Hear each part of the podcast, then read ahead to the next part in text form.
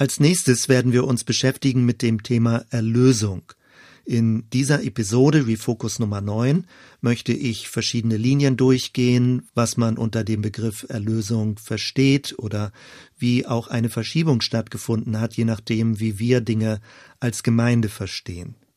Ich möchte zunächst einmal auf drei Aspekte eingehen, wie ein Erlösungsverständnis sich im Rahmen des christlichen Glaubens verengt hat. Zum einen ist es das Stichwort individualistisch, also dass nur noch auf die Einzelperson geachtet wird. Und das würde bedeuten, also Leute achten darauf, Hauptsache sie sind gerettet. Also eine Art von frommen Egoismus, mein Heil, mein Glück, mein Jesus.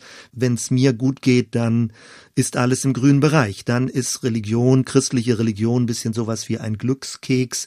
Man äh, guckt sich Bibelverse an und denkt, ach schön, dass das für mich alles gilt aber man hat keinen größeren und weiteren Horizont. Man könnte das dann auch verlängern in Richtung meine Kirche. Und all das ist sehr selbstzentriert, auch gemeindezentriert gedacht. Es stimmt ja, dass das Thema Erlösung auf einzelne Personen bezogen ist und dass das jeden einzelnen Menschen betreffen kann, persönlich also ja, aber eben nicht nur äh, auf die Einzelperson, auf das Individuum bezogen, aber eben nicht nur. Es gibt einen viel größeren Horizont und schöner und besser wäre es, wenn wir erst den großen Horizont sehen und dann uns als Einzelperson in diese große Geschichte hineinstellen. Das zweite Stichwort ist Jenseitsorientierung. Nun, in der heutigen Zeit würde man das vielleicht nicht mehr so stark betonen, aber es gab eine lange Phase, wo der christliche Glaube eher so verstanden wird, dass Erlösung für das Leben nach dem Tod wichtig und bedeutsam ist. Dafür braucht man Religion, dafür braucht man Kirche, dass es ein Versprechen gibt über den Tod hinaus. Und dann wurde manchmal der Glaube so abstrakt, weil man sagt, naja, man muss glauben, aber man kann nicht sehen. Und äh, es ging eben im schlimmsten Fall auch um eine Art von Flucht aus der diesseitigen Wirklichkeit und um eine Vertröstung auf das sogenannte Jenseits. Wenn man Glauben, wenn man Erlösung so versteht, dann ist es eher so ein Thema für den Totensonntag, den Ewigkeitssonntag, also was kommt danach? Und jetzt müssen wir uns aber leider mit diesem äh, Jetztleben, mit diesem Diesseitsleben beschäftigen.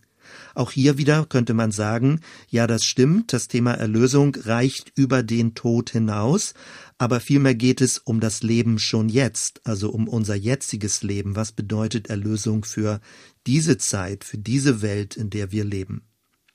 Und das dritte Stichwort ist dunkle Hintergrundfolie. Also wenn man über Erlösung spricht und je nachdem, wie du geprägt bist oder wie du möglicherweise sogenannte Evangelisationsveranstaltungen mitgemacht hast, dann gibt es häufig das Muster, dass man Menschen zunächst einmal klar machen muss, wie gefährdet ihr Leben ist, also wie es bedroht ist von Hölle oder von Sünde oder von dem Gericht Gottes und wie notwendig dann die Rettung ist. Also man braucht dann, wenn man über Erlösung spricht, eine dunkle Hintergrundfolie, damit die Erlösung, die Rettung in Jesus umso heller leuchtet. Man beschreibt den Abgrund, man beschreibt den Weltuntergang, man beschreibt die Unbarmherzigkeit, also jetzt im gerichtlichen Sinne, also die Unbestechlichkeit Gottes, dass der Zorn Gottes uns bedroht, wenn wir nicht von Jesus gerettet werden. Und auch das ist ja nicht alles so falsch. Also man findet Bibelstellen in die Richtung. Aber wenn wir über Erlösung nachdenken und immer diese dunkle Hintergrundfolie brauchen, also manchmal sogar Menschen fast was einreden müssen, was sie für sich selbst gar nicht wahrnehmen, dann äh, hat man das Gefühl, das Thema Erlösung ist ein bisschen negativ konnotiert. Also man hat einen negativen Referenzpunkt, damit der Begriff Erlösung überhaupt eine positive Bedeutung bekommt. Und auch bei diesem dritten Stichwort, natürlich kann man sagen, ja, es geht wirklich um Rettung, es geht wirklich um eine Bedrohung, es geht wirklich darum, dass das Leben verloren geht, kaputt geht, äh, keinen Bestand hat über den Tod hinaus, aber es geht eben nicht vorrangig um dieses Thema Weltuntergang, Absturz, Negativität, sondern Erlösung ist ein positiver Begriff. Es geht um etwas Hilfreiches, um etwas Aufbauendes, um etwas Zurechtbringendes. Und wenn das bei dieser ganzen Thematik, wo wie immer wir über Rettung, Erlösung, Befreiung reden, wenn bei dieser ganzen Thematik nicht eine positive Atmosphäre, eine hilfreiche, eine aufbauende, eine auch erlebbar positive Atmosphäre mit verbunden ist, dann ähm, nennt man zwar das Wort und nimmt das Wort Erlösung in den Mund, aber man kann nichts wirklich inhaltlich damit verbinden. Gehen wir als zweites Mal zurück in den biblischen Befund und natürlich gibt es verschiedene Bibelstellen zu verschiedenen Bereichen, aber manchmal geht der große Bogen verloren und die große Thematik der Bibel geht ein bisschen verloren. Und deswegen ist es wichtig, nicht nur einzelne Bibelstellen zu nehmen, das ist auch gut, es gibt viele gute Bibelstellen, aber wenn wir die große Geschichte, den großen Bogen, den großen Horizont sehen, dann wird deutlicher, was mit Erlösung gemeint ist. Also gehen wir zunächst ins Alte Testament und man müsste ein bisschen besser sagen, in die hebräische Bibel, dass Alt nicht immer verstanden wird mit hinter hinter sich gelassen, veraltet, weil so ist es nicht, sondern es ist eine Art von Gottes Geschichte, die im Neuen Testament, also jetzt im christlichen Sinne, neu gedeutet wird. Das Neue ist also nicht ein völlig neues Thema, sondern eine neue Deutung mit einer Jesus-Perspektive. Aber trotzdem hat sich ja eingebürgert, wir reden über das Alte Testament und das Neue Testament. Also gehen wir zurück in die hebräische, in die alttestamentliche Geschichte, dann finden wir, dass eine ganz hohe Gewichtung bei der Befreiungsgeschichte aus Ägypten ist, also der sogenannte Exodus. Das Volk Israel kommt aus Sklaverei heraus und in diesem Sinne bekommt der Begriff Rettung eine Bedeutung, eine Befreiungsgeschichte, eine Befreiung von Unterdrückung, von Entwürdigung und das Volk bekommt eine neue Identität. Und in diesem Sinne sind die sogenannten zehn Gebote also sowas wie eine Magna Carta, wie eine neue Weisung Gottes, damit das Volk eine Art von positiver, ähm, ja, von positiven Regeln ist irgendwie manchmal klingt im Deutschen so ein bisschen komisch, aber eine Art von positiver Ordnung bekommt, die aufbauend und lebensfördernd ist. Diese Befreiungsgeschichte kommt äh, in Kombination mit den zehn Geboten vor und äh, hat eine ganz, ganz hohe Bedeutung. Propheten beziehen sich darauf, die ganzen Priesterschriften beziehen sich darauf und es ist so etwas wie die Geburtsstunde dieses neuen Volkes, des Volkes Gottes Israel. Wenn man diese Logik des Exodus versteht, also den Auszug aus einer Struktur, die entwürdigend und erniedrigend ist, also mit dem Begriff Ägypten in Verbindung gebracht, so als Symbolbegriff, dann ist diese Struktur so etwas wie eine Häutung, also etwas Neues entsteht und wird herausgeboren, herausgeworfen aus dem Alten. Äh, man wird in das Leben hineingeworfen, also das Alte, die Umgebung, die mich umkleidet und geprägt hat, bleibt hinter mir. Und ähnlich laufen ja auch Häutungsprozesse in unserem Bewusstsein, dass wir alte Prägungen hinter uns lassen, dass wir Verengungen hinter uns lassen und einen größeren, weiteren Blick bekommen. Also diese Exodus-Geschichte ist der ganz mächtige Referenzpunkt, wenn es um das Thema Rettung und Erlösung geht. Ich hatte schon gesagt, die Propheten weisen darauf hin und sie weisen gleichermaßen auch darüber hinaus, weil die Geschichte des Exodus ist nicht zu Ende. Also die Erwartung des Messias bedeutet, dass wir noch weiter transformiert werden, noch weiter herausgeführt werden aus erniedrigenden, verengenden, entwürdigenden Strukturen. Und dafür gibt es Umbrüche, und das Göttliche im guten Sinne bricht förmlich hinein in diese Welt und ruft uns heraus, wie das Volk Israel in die Wüste und dann ins gelobte Land. Wir werden herausgerufen aus Strukturen, die uns einengen und versklaven.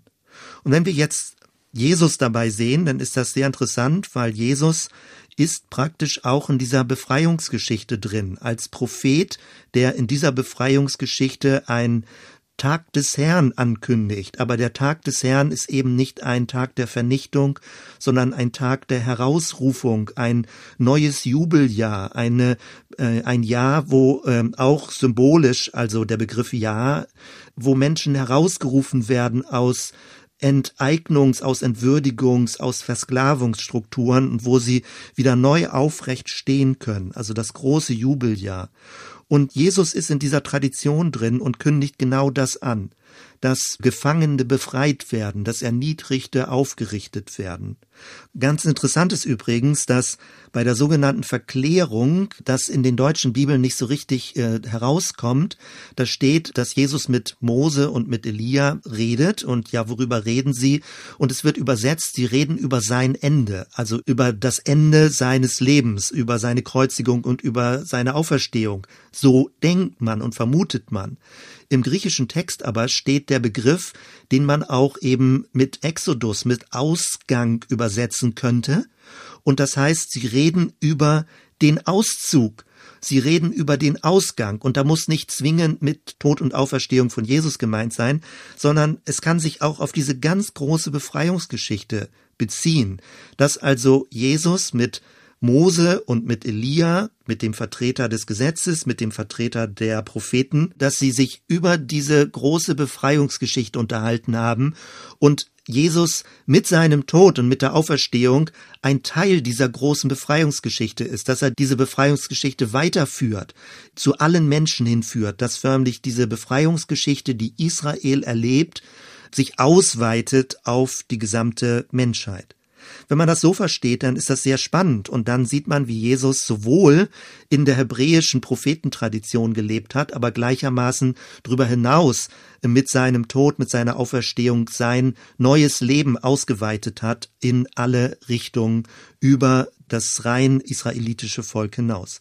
Damit sind wir also schon im Neuen Testament. Und auch wenn wir da jetzt in den Paulusbriefen lesen, dann finden wir, Paulus beschreibt einen neuen Morgen, einen anbrechenden Tag, dass die Nacht vorbei ist und dass der Morgen graut, dass das Licht kommt, es wird heller.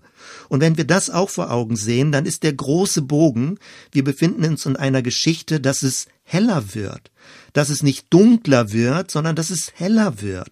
Und das korrigiert ganz vieles, was manchmal in christlichen Prägungen, äh, theologischen Richtungen verbreitet wird. Es gibt so eine Art von religiöser Prägung, die sagt, alles wird dunkler, alles wird schlechter.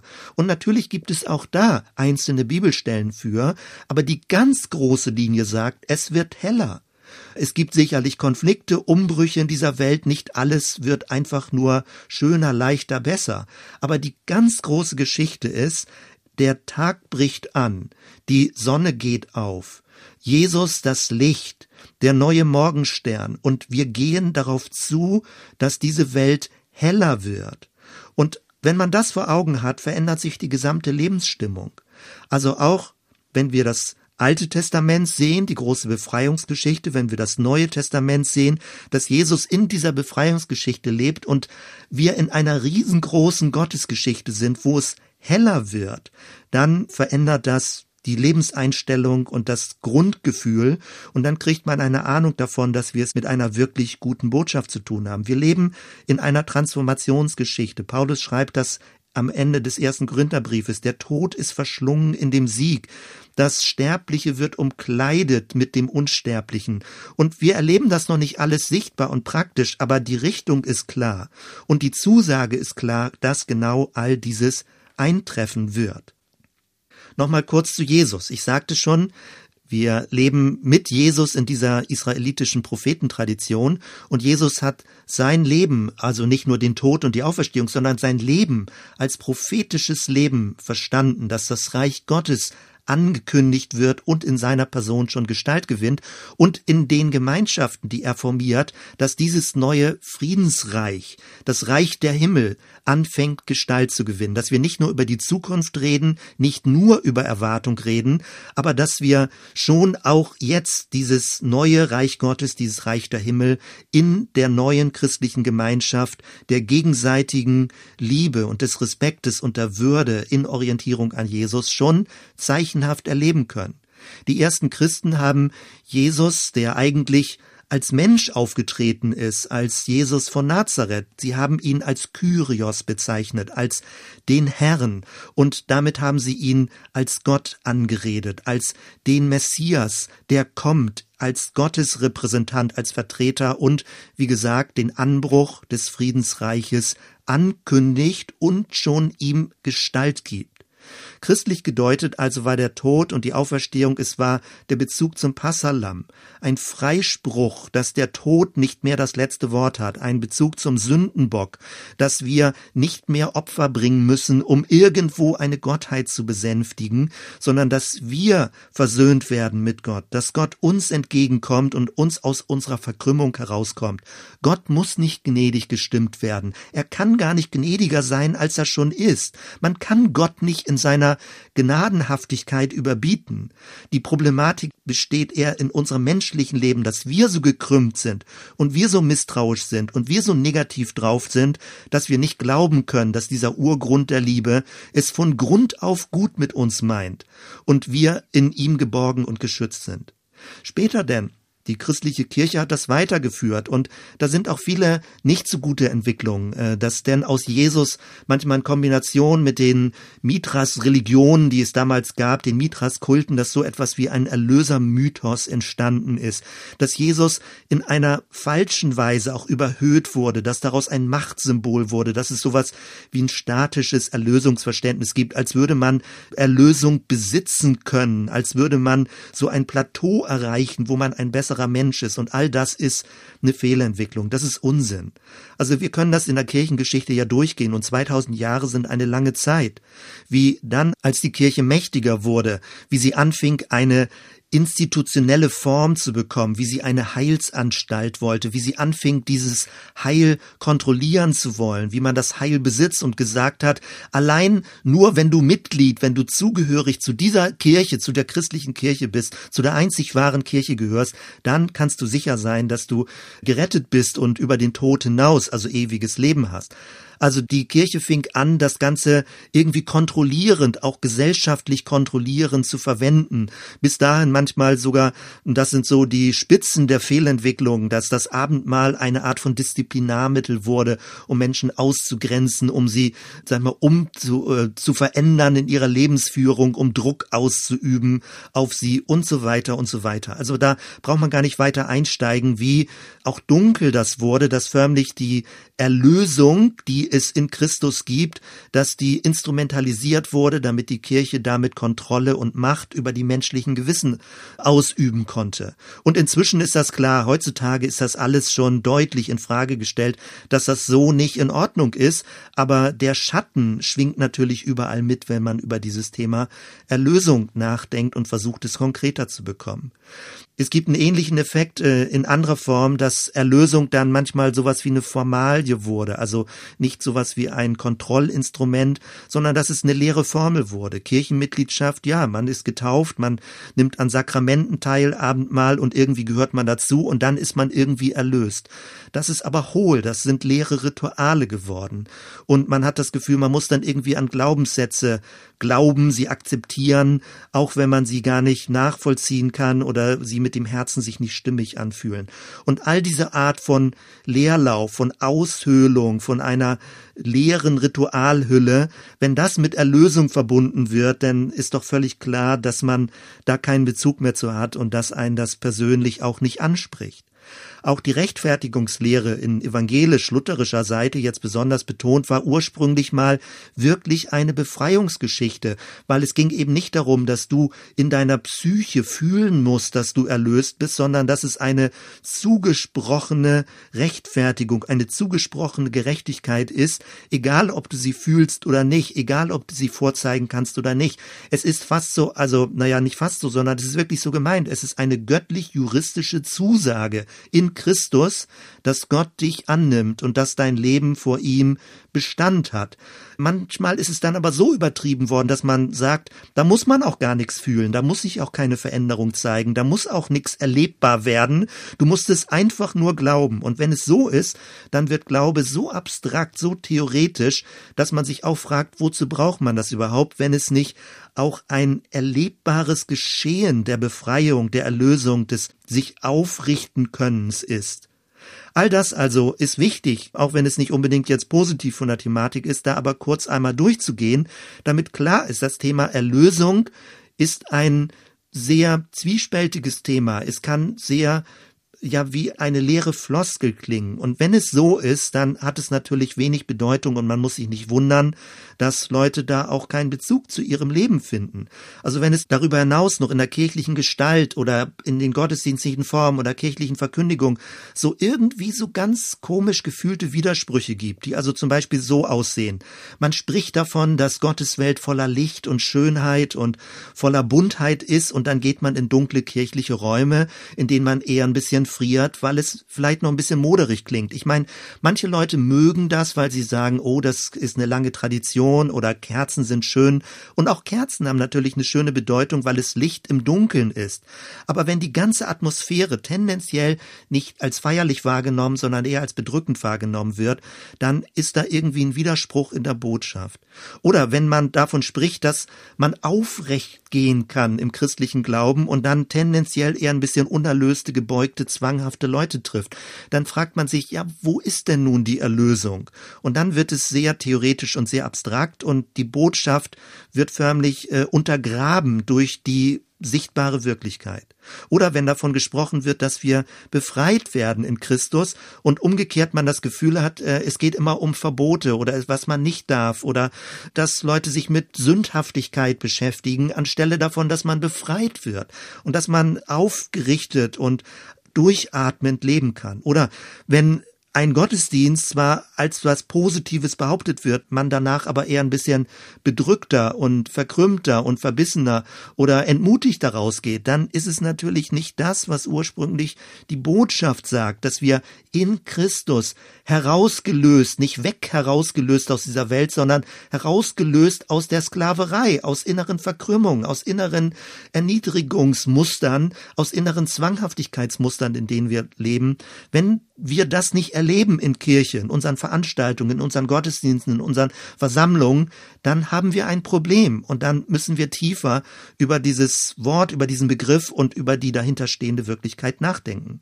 Wenn es also sowas wie eine subtile Doppelbotschaft gibt, dass man auf der einen Seite über Liebe, über Friede, über Freiheit spricht, aber es auf der anderen Seite eine Krümmung, eine Enge, eine Verbissenheit, eine Rechtgläubigkeit gibt, dann müssen wir dringend was ändern.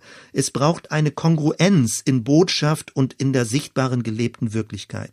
Und ich vermute, du bist da ziemlich schnell einer Meinung mit mir, aber die Aufgabe ist ziemlich schwierig. Wir brauchen das gemeinsam, dass wir aufeinander achten, dass unsere positive Botschaft, die wir sprechen wollen, aussprechen wollen, künden, verkünden wollen, dass sie auch stimmig ist mit dem, was wir in unserem Leben erleben und was wir als Gemeinde gestalten. Das ist mir also wichtig, das so ausführlich und deutlich zu beschreiben, um jetzt einen Schritt weiter zu gehen. Weil die Frage ist, gibt es eine Entwicklungsrichtung beim Thema Erlösung?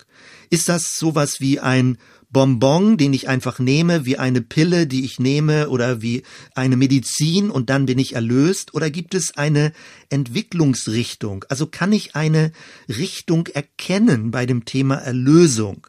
Ich hatte ja schon angedeutet, der Exodus hat eine Richtung von Sklaverei zu Befreiung. Das Thema Licht, neuer Morgen hat eine Richtung von Thema Dunkelheit zu anbrechenden neuen Tag. Was ist also die Heilsgeschichte? Ist das eine echte Geschichte? wo es morgen anders sein wird als gestern, wo es morgen besser sein wird als gestern. Also bewegen wir uns in einer Geschichte. Ist es eine Fortentwicklung oder treten wir auf der Stelle? Also im schlimmsten Fall sogar drehen wir uns im Kreis oder entwickeln wir uns zurück wieder zum Ursprung, zum Paradies. Ist das unsere Hoffnung oder entwickeln wir uns nach vorne? Gibt es ein echtes vorne? Gibt es eine wirkliche Erlösungsrichtung, in der wir drin sind und in der wir aktiv beteiligt sind? Von dieser relativ unscheinbaren Frage hängt ganz, ganz viel ab. Äh, nämlich wie wir unser eigenes Leben verstehen und wie wir insgesamt die christliche Geschichte, die jüdisch-christliche Geschichte verstehen. Und ich glaube, dass wir in einer echten Geschichte leben. Und das ist sehr wichtig für alle Glaubenstheorien und Gedanken, die wir uns dazu machen. Es ist eine wirkliche Geschichte.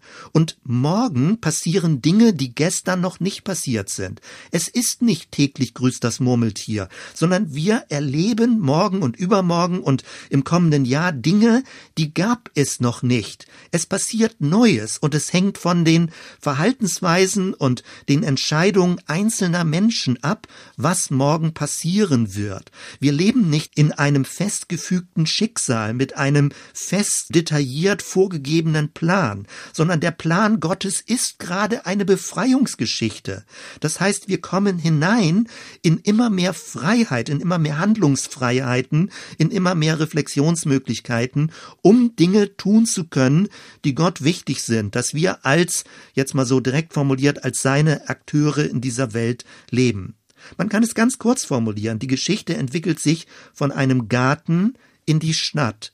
Von einem Paradiesgarten vom Garten Eden, wie es im Schöpfungsbericht beschrieben wird, zur Stadt, nämlich zum neuen Jerusalem. Und das neue Jerusalem ist nicht eine Betonklotzstadt, sondern sie ist transparent, sie ist voller Licht, sie ist voller Buntheit. Es werden Diamanten beschrieben mit verschiedenen Elementen, mit verschiedenen Farben und sie ist in Harmonie mit der Natur. Sie lebt inmitten der Natur und es gibt Bäume darin und es ist fruchtbar darin, während diese neue transparente Stadt sich bildet und entwickelt. Das ist ein großartiges visionäres Bild und man könnte es in moderne Sprache übersetzen, dass wir uns von der reinen Schöpfungsnatur auch in Richtung Kultur entwickeln, dass wir eine göttliche Kultur, eine Menschheitskultur entwickeln, die kombiniert ist mit positiver Technik in Kombination mit Ökologie, mit Natur in einer Harmonie. Wenn man das ganz, ganz groß bezeichnet, dann ist es der hebräische Begriff Shalom. Es ist eine kosmische Form von Wohlordnung, wo die menschliche Aktivität, die menschliche Kreativität, der menschliche Erfindergeist in Harmonie mit der bestehenden Natur lebt und wo es gegenseitig so kombiniert ist, dass es eine Schönheit wird, dass es eine Art wird der Befreiung, wie Menschen miteinander leben in Harmonie mit der Natur und in Harmonie miteinander. Und Harmonie nicht im Sinne etwas Klebrigem, etwas, alle müssen jetzt irgendwie nett miteinander sein, sondern Harmonie im Sinne von jedes findet seinen stimmigen Platz im Ganzen und fühlt sich wohl und richtig an dem Ort und trägt sein Teil zum Ganzen bei, zum Aufbau des Ganzen. So beschreibt Paulus ja auch die Gemeinde. Also es gibt eine echte Richtung, eine echte Entwicklung nach vorne. Es gibt etwas, was geschieht. Und das ist sehr spannend. Wenn wir also das Alte Testament angucken, dann finden wir eine Bundesgeschichte, Adam, Noah, Abraham, Jakob, also das Volk Israel, dann David, die Propheten. Man hat das versucht, teilweise in christlichen Mustern in verschiedene Zeitalter einzuteilen, in Haushaltungen. Der theologische Begriff ist Dispensationalismus. Aber das Ganze kippte eher so in die Richtung, dass man versucht hat, damit die Zeitalter so genau zu berechnen und einzuteilen, damit man die Endzeit berechnen kann, damit man den Weltuntergang berechnen kann. Und dann wurde alles dunkel und alles gekrümmt und alles ist negativ und deswegen ist das nicht sehr hilfreich und nicht sehr glücklich. Aber offenbar gibt es so etwas wie eine Entwicklungs Geschichte und die ist einfach super spannend.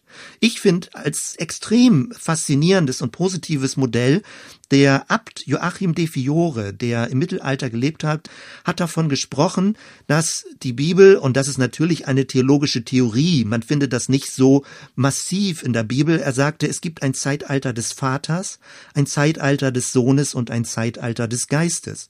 Das Zeitalter des Vaters ist das sogenannte Alte Testament, wo Gott, der Vater, mit seinem Volk eine Volksidentität aufbaut für Israel.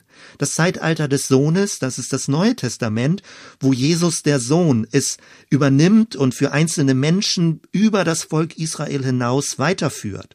Und dann gibt es das Zeitalter des Geistes und das ist das Zeitalter der Gemeinde. Das Zeitalter, wo der Geist regiert und die Menschen untereinander zusammenführt und zusammenbringt. Ja, es ist ja kein isolierter Geist. Es ist der Schöpfergeist und es ist der Christusgeist. Christus, der Herr, wirkt in seinem Geist, in dem Menschen zusammenkommen. Und er führt sie zu Gemeinschaften zusammen, die hierarchiefrei sind, wo es nicht darum geht, dass Menschen über anderen oder unter anderen stehen. Wenn sie Leitungsämter haben, dann sind es Dienstämter, um zum Wohle des Ganzen die Gemeinschaft aufzubauen. Da gibt es also ganz, ganz viele spannende Entwicklungsrichtungen. Nicht, dass man die Geschichte jetzt so in ganz einzelne Etappen einteilt, die man berechnen kann, aber so etwas wie eine qualitative Entwicklungsrichtung. Es gibt ähnliche drei Begriffe, nicht jetzt Vater, Sohn, Geist, sondern auch die Begriffe Knecht, Sohn und Freund.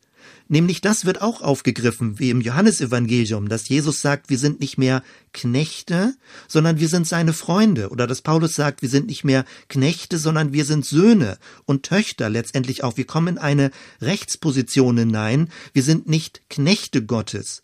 Und wenn man das jetzt auch in eine Reihenfolge bringt, nicht mehr Knechte, nicht mehr nur Söhne in einer Rechtsposition, sondern Freunde, dann ist das doch auch eine großartige Entwicklung, dass wir zu Freunden Gottes werden. Und das ist eine qualitative Entwicklung in der Gottesbeziehung. Stehen wir in so einer Geschichte drin, dass die Geschichte sich qualitativ entwickelt in der Art und Weise, wie Menschen Zugang zu Gott bekommen. Und das, finde ich, ist eine großartig spannende Überlegung. Häufig, wenn Christen diskutieren über das Thema Entwicklung, also äh, eigentlich ist ja der Begriff Evolution dafür, dann diskutiert man über biologische Evolution. Also wie auch immer die Menschen sich aus welchen Affen, wo auch immer, aus welchen Tieren entwickelt haben. Darüber wird dann diskutiert. Stimmt das, stimmt das nicht? Passt das mit dem Schöpfungsbericht oder nicht? Und es gibt viele Meinungen darüber. Worüber ich jetzt aber spreche, ist über eine Evolution in der qualitativen Gottesbeziehung. Es ist auch dann so etwas wie eine Evolution des Bewusstseins. Also verändern sich die Möglichkeiten des menschlichen Bewusstseins in der Gottesbeziehung über die Jahrhunderte hinaus. Und das ist natürlich super spannend. Ich glaube, dass im christlichen Milieu da, da das manchmal so ein bisschen sehr kritisch gesehen wird und man denkt, oh, jetzt wird's esoterisch und komisch. Aber genau das ist eine Brücke, um mit anderen Weisheitstraditionen im Kontakt zu sein und von ihnen zu lernen. Wie versteht ihr das? Wie könnten wir das verstehen? Also gibt es eine Evolution des Bewusstseins, des spirituellen Bewusstseins, wie ich das versucht habe zu beschreiben. In späteren Episoden werden wir da noch ein bisschen genauer zu kommen, wie man das in verschiedenen Phasen denken könnte. Also nochmal, die Überlegung, die Behauptung, meine Überzeugung ist, je länger ich damit zu tun habe, es gibt wirklich eine Entwicklung. Es gibt eine Geschichte, die nicht nur irgendwie Daten sind, äh, welches Jahrhundert wann ist wie passiert, sondern die qualitativ sich zum Guten entwickelt, zum Besseren entwickelt. Und die Frage, die man natürlich stellen kann, woran erkennt man diese Entwicklung? Und man könnte sagen, also Begriffe schlage ich jetzt mal einfach ein paar vor, die Entwicklung geht in Richtung mehr Freiheit. Die Entwicklung geht in Richtung mehr Gleichwürdigkeit, dass Menschen äh, sagen, wir sind gleich voreinander. Und dann kann man auch erklären, warum im Neuen Testament noch nicht die Sklaverei abgeschafft wurde, noch nicht die Frauenrechte da waren, noch nicht Kinder so viel Rechte hatten, weil diese Entwicklungsrichtung wurde angestoßen durch Christus im Neuen Testament, aber schon von den Propheten, ganz mächtig aus dem Alten Testament. Aber es brauchte Zeiten, bis das Ganze Gestalt gewinnt und bis sich das anfängt, auch breiter gesellschaftlich durchzusetzen. Leider viele hunderte von Jahren, aber die Richtung war klar, in die es ging. Mehr Freiheit oder mehr Klarheit, mehr Transparenz, mehr Lichtgestalt. Es wird lichtvoller. Krankheiten können besiegt werden. Es ist möglich, dass der Mensch mehr Entwicklungsdynamiken, Potenziale und Ideen hat, um das Leben zu verbessern. Natürlich gibt es noch ganz viel zu tun, aber die grundsätzliche Richtung ist eine gute Richtung, in die man gehen kann. Oder mehr Weite, mehr Versöhnung, mehr Verbundenheit untereinander. Natürlich kann man sofort sagen, es gibt so viele Kriege und es gibt so viel, was Schlechtes läuft und es ist alles Religionskriege, ja. Aber die große Entwicklungsrichtung ist, das ist mehr Weite gibt und dass es mehr Brücken gibt und dass es mehr Kooperationsmöglichkeiten gibt. Oder mehr Fülle, es wird inklusiver, es wird differenzierter, ohne dass Menschen ausgegrenzt werden. Man versucht, mehr Menschen Zugänge zu schaffen. Das ist eine gute Entwicklungsrichtung. Oder mehr Weisheit, mehr Demut, mehr Gnade, mehr Freundlichkeit, mehr Aushalten von Paradoxen, einer Ambiguität, dass nicht alles einlinig gedacht werden muss, eine multiperspektivische Sicht. Genau das ist eine echte qualitativ gute Entwicklungsrichtung. Oder mehr Tiefe, mehr Sinnhaftigkeit oder ein größeres Gefühl für Leiden, für Schmerzen, wo Menschen geholfen werden muss, wo es Solidarität braucht. Und das ist gut. Das ist nicht automatisch so. Damals noch im Römischen Reich wurden unliebsame Kinder oder Babys einfach ausgesetzt und dann sind sie verhungert oder sind erfroren. Dass es eine Sensibilität in der heutigen Zeit gibt, die natürlich immer noch besser werden könnte, aber dass es überhaupt diese Sensibilität gibt für Randgruppen, für Marginalisierte, für Menschen, die irgendwie nicht produktiv angeblich genug sind, dass man ihnen Zugänge schafft, dass sie willkommen sind, dass sie dazugehören, ist alles eine positive Entwicklungsrichtung und es ist wichtig, dass das Bewusstsein von Menschen sich in die Richtung ändert.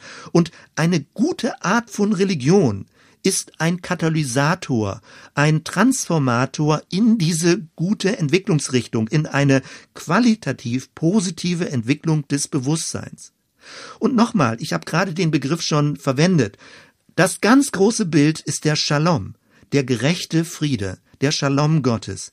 Und der Shalom Gottes hat vier große Zieldynamiken, Entwicklungsrichtungen. Der Shalom Gottes bezieht sich auf die Beziehung zu Gott, dass sie geheilt ist, Sie bezieht sich auf die Beziehung zu mir selbst als Menschen, dass sie geheilt ist, dass ich versöhnt bin mit mir selbst. Als drittes zu meiner Beziehung zu anderen Menschen, dass wo immer es möglich ist, ich in Versöhnung mit anderen Menschen lebe. Und als viertes, dass ich in Versöhnung mit der Natur lebe, dass ich die Natur nicht negativ behandle und dass ich sie als Ressource, als gute Ressource, als Grundlage, als Lebensgrundlage verstehe, als Quelle, aus der mein biologisches Leben heraus erwächst und dass ich die Natur bewahre und fördere und schütze und wertschätze und durch sie hindurch Gott mit anbete. Also diese vier Ebenen des Shalom sind ganz wichtig und es ist die prophetisch-jüdisch-christliche Entwicklungsrichtung. Versöhnt sein mit Gott, eine spirituelle Komponente, versöhnt sein mit mir, also eine persönliche Komponente, versöhnt sein mit meinen Mitmenschen, eine soziale Komponente und versöhnt sein mit der Natur, eine ökologische Komponente. Und all das wieder unter der Überschrift Erlösung. Ja, wir leben in dieser großen Erlösungsgeschichte und Gott wird sich nicht aufhalten lassen, genau damit zum Ziel zu kommen. Und wir können mit einsteigen, wir können Akteure sein in dieser Geschichte und alle anderen einladen, mit dabei zu sein in dieser großen Geschichte und ihren Platz zu finden, es als großen Deutungsrahmen zu nehmen, um das Leben dem zuzuordnen und eine größere Sinnhaftigkeit zu bekommen. Man kann fragen, was sind Phasen der Erlösung?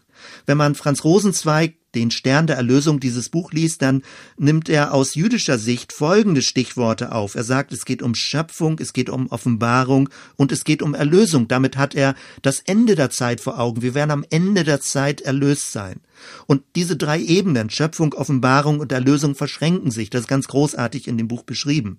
Aus christlicher Perspektive betonen wir ja, dass Erlösung in Christus schon begonnen hat. Und man kann das so schwer beschreiben. Ich versuche es gleich.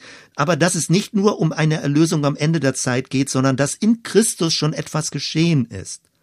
Und das heißt, aus christlicher Perspektive reden wir von Schöpfung, wir reden in Anführungsstrichen von Sündenfall. Dieser Begriff kommt in der Bibel gar nicht so vor, aber dass etwas kaputt gegangen ist nach der Schöpfung. Wir reden dann von Erlösung und Erlösung ist sowas wie eine Neuschöpfung, dass Gott einen neuen Anfang macht, ein neuer Adam, ein neuer Christus und dass wir an diesen Christus orientiert auf die endgültige Erlösung, auf die Vollendung zugehen. Von dort her kann man auch von der Bibel her verschiedene Dynamiken da erkennen, aber es gibt immer diese Richtung, dass es nicht um ein Zurück geht, sondern dass die Erlösungsrichtung nach vorne geht. Man kann also deswegen fragen, liegt die Erlösung hinter mir oder vor mir? Und ganz unglücklich ist es, aber ich erlebe das häufig, wenn ich so fromme Milieus beobachte, dass Erlösung in einer gewissen Form eine Rückwärtsorientierung hat. Also zurück zum Paradies und dann wird wieder alles gut. Aber es ist eine Vorwärtsorientierung. Wenn wir sagen, dass in Christus alles vollbracht ist, also etwas geschehen ist, dass alles schon im Glauben da ist, ja, dann ist das eine Erlösung, die hinter uns liegt und wo wir uns auf Christus, auf das, was er getan hat, beziehen. Das ist natürlich total großartig, dass wir diese Grundlage haben. Aber Paulus betont, es ist eine Erlösung, die wir im Glauben annehmen. Wir können sie nicht vorzeigen in dieser vollständigen Form. Im Glauben gründen wir uns in dem, was in Christus geschehen ist, und er hat gesagt, es ist vollbracht.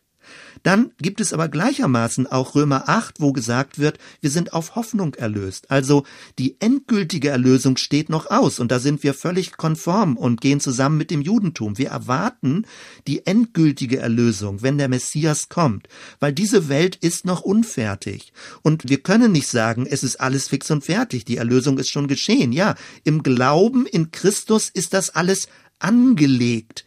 Und in Christus können wir uns darüber freuen, dass es zum Zuge und zum Ziel kommen wird, aber wir können es nicht vorzeigen, wie der erste Johannesbrief 3 schreibt. Es ist schon da, wir sind schon Gottes Kinder, aber es ist noch nicht offenbar geworden. Das heißt also, wir haben sowohl beim christlichen Erlösungsverständnis, dass es schon geschehen ist, schon jetzt. Und gleichermaßen haben wir das Verständnis, dass es noch aussteht, also ein noch nicht ist. Ein schon jetzt, aber noch nicht. Und dazwischen gibt es den Prozess, den Weg, das Wandeln, das in Christus Wandeln, weil wir sind auf dem Weg der Nachfolge.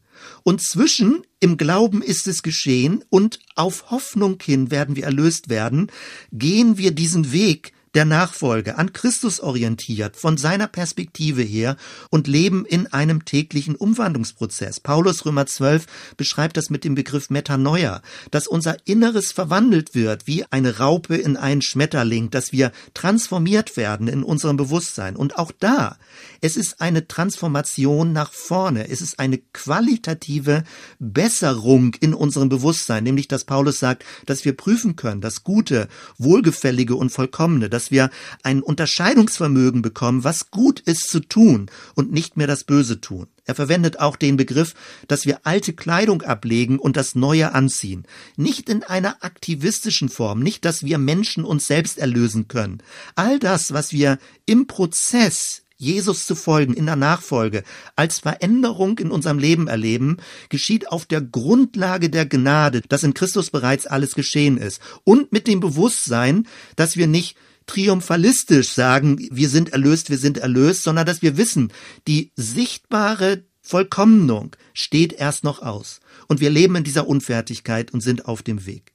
Das ist der Versuch, das zu beschreiben, wie die verschiedenen Ebenen des christlichen Erlösungsverständnisses zusammenkommen und sich verschränken. Also, was ich immer wieder betone, ist aber, wir gehen nach vorne.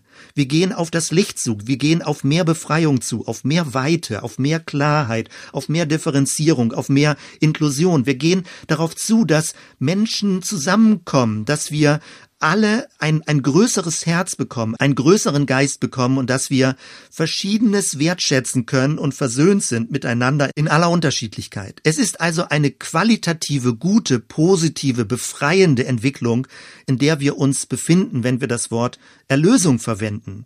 Und auf dieser Grundlage sind wir eingeladen, als Mensch, als an Christus orientierter Mensch, aktiv beteiligt zu sein. Erlösung heißt dann also konkret, wir werden zum Guten hin verändert durch die Kraft des Geistes, durch die Orientierung an Christus, durch das Leben in einer Nachfolgegemeinschaft. Wir werden zum Guten hin verändert. Und das ist total schön. Der Zielpunkt ist der Shalom Gottes, die neue Welt, diese Hoffnung, auf die wir zugehen. Und das, was in der Bibel beschrieben wird als Gemeinschaftliche Verpflichtung ist der Begriff Liebe, aber der Begriff Liebe ist zu schwammig.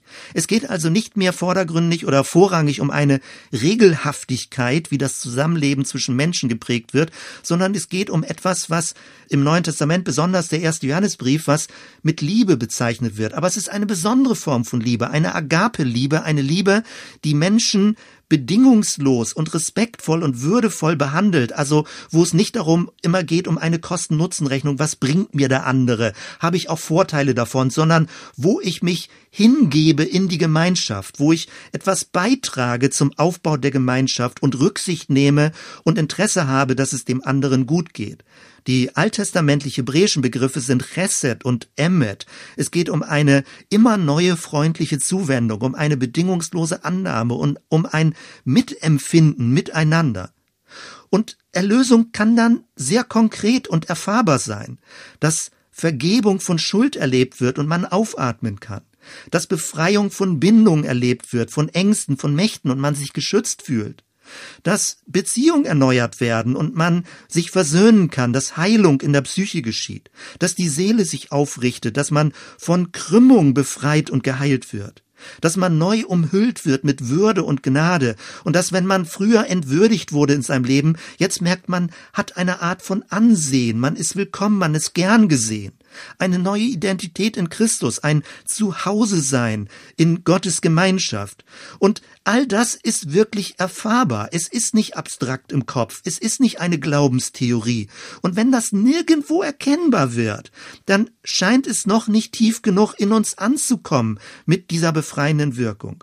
Und es kommt richtig an, wenn wir sagen können, ich fühle mich wie neu geboren. Es ist ein echtes Geschehen. Erlösung ist erfahrbar. Manche Leute sagen, es muss vom Kopf ins Herz. Ja, vielleicht ist es das. Vielleicht brauchen wir deswegen mehr Achtsamkeitsübung, mehr Meditation, mehr Therapie, mehr Coaching, mehr Seelsorge, mehr Heilungsgebet. Dass es eben nicht eine abstrakte Glaubenstheorie ist, sondern eine lebendige, eine leibhaftige Erfahrung wird in unserem Bewusstsein bis in unseren Körper hinein. Dass wir persönlich sagen können, ich kann aufatmen, ich kann durchatmen, ich kann mich aufrichten. Erlösung bedeutet, dass wir zurechtkommen in unserem Leben. Und wie gesagt, es gibt viele Mittel, viele Beispiele, viele Methoden, Achtsamkeit. Wir können lernen aus anderen Traditionen, damit das, was das christliche Erlösungsverständnis ist, dass es eine Verleiblichung bekommt dass es eine Bewusstseinsmachung bekommt, die wir richtig in unserem Inneren spüren und schmecken und erleben können. Und das ist großartig, dass wir als Mensch menschlicher werden, humaner werden, dass wir als Mensch Christusähnlicher werden, aber nicht als ein geklonter Christus, also dass alle irgendwie identisch werden in Christus, sondern die Christusähnlichkeit macht uns zu unserem neuen Selbst, zu unserer bestmöglichen Version unseres Selbst. In Christus verwandelt werden heißt, dass wir so werden, wie Gott uns gemeint hat. Und das gehört in vielfältiger Form zusammen, dass du so wirst, wie Gott dich gemeint hat, wie du erlöst bist, wie deine erlösteste Form deiner selbst ist, deine bestmögliche Version deiner selbst. Christus ist dein neues Selbst. Und auf diesem Weg gehen wir, dass wir befreit, erlöst, aufgerichtet werden und dass wir das für uns innerlich spüren und erfahren können und dass andere das an uns sehen können. Das ist großartig. Und in diesem Sinne möchte ich über Erlösung nachdenken, darüber sprechen und dich gewinnen, ist auch in diesem großen Horizont zu sehen. Und dass wir als Gemeinde so leben, dass wir mit ein Beitrag, ein Transformator, ein Raum, ein Wahrheitsraum, ein Befreiungsraum werden, wo Menschen genau dieses erleben für sich persönlich und eingebettet in diese ganz große Geschichte Gottes. Das ist einfach toll. Ich freue mich darüber, das so zu erleben. Mit dir und mit uns gemeinsam. An dieser Stelle Gerade passt es. Die Kirchenglocken läuten. Ich weiß nicht, ob du das hörst. Es wird gleich erkennbar werden hier am Mikrofon. Und das ist einfach super spannend, dass wir in dieser großen christlichen, aber viel größer jüdisch-christlichen Geschichte leben, mit allen Menschen zusammen, Jesus orientiert, in einer Geschichte Gottes zu leben. Wunderbar. Kannst du die Kirchenglocken im Hintergrund hören?